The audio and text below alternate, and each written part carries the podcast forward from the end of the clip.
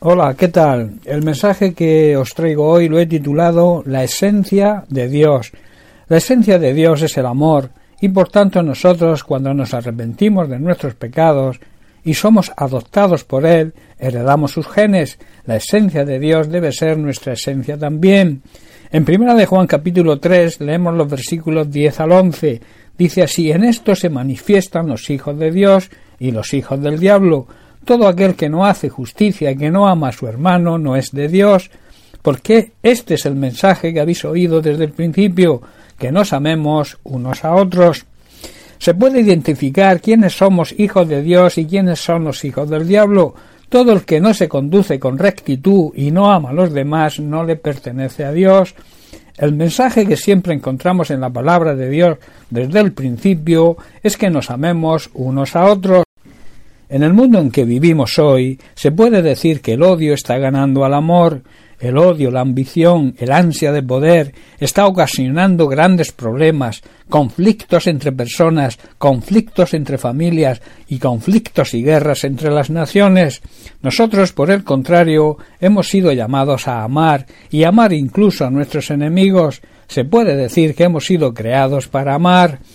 Pablo en Romanos capítulo 12 versículos 20 y 21 así lo expresa cuando dice así que si tu enemigo tuviere hambre dale de comer si tuviere sed dale de beber pues haciendo esto ascuas de fuego amontonarás sobre su cabeza y luego añade no seas vencido de lo malo sino vence con el bien el mal si tus enemigos tienen hambre debes darles de comer si tienen sed, darles de beber.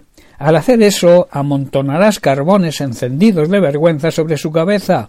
En otras palabras, harás que se sonroje y, como se suele decir, que se le caiga la cara de vergüenza.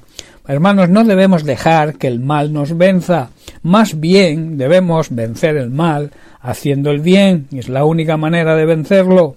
Pablo sufrió todo tipo de persecuciones. Él sabía lo que era tener enemigos, pero supo entender y asimilar las palabras de Jesús cuando dijo en Mateo capítulo 5 versículos 43 y 44 Oísteis que fue dicho amarás a tu prójimo y aborrecerás a tu enemigo. Pero yo os digo, amad a vuestros enemigos, bendecid a aquellos que os maldicen, haced bien a aquellos que os aborrecen, y orad por aquellos que os ultrajan y os persiguen. La ley decía, hermanos, ama a tu prójimo y odia a tu enemigo, pero Jesús nos dice bien claro, ama a tus enemigos y ora por aquellos que te persiguen. De esa manera estarás actuando como un verdadero hijo de Dios, hijo de nuestro Padre Celestial que está en el cielo, pues Él da la luz de su sol tanto a los malos como a los buenos y envía la lluvia sobre los justos y los injustos por igual. Si sólo amamos a quienes nos aman, ¿qué mérito tiene esto? Hasta los corruptos, hasta los pecadores hacen lo mismo. Hermanos, cuando soportamos un trato injusto, debemos imitar a Jesús y también seguir los consejos de Pablo sobre el amar a nuestros enemigos. El amor es el mejor catalizador, o sea, el motor para el buen funcionamiento de esta sociedad en que vivimos. Nosotros, como hijos de Dios, debemos aprender a combatir el odio con el amor. Es la única manera de vencerlo. El odio con el odio genera más odio. Esto es una ley física. Y esto también es lo que debemos enseñar a nuestra descendencia. Si los políticos y aquellos que dirigen las naciones entendieran esto, las guerras se acabarían y todos viviríamos en paz. Fuimos creados, hermanos, a imagen y semejanza de Dios, por tanto debemos imitar su amor y su misericordia por toda la humanidad. Jesús en Juan capítulo 13 versículo 34 nos dice Un mandamiento nuevo os doy, que os améis unos a otros como yo os he amado. Hermanos, la orden de amarnos unos a otros ya existía antes de su venida a esta tierra. La novedad a la que se refiere Jesús en este pasaje es que debemos amarnos como Él nos amó y lo demostró dando su vida por sus enemigos, por nosotros que éramos pecadores.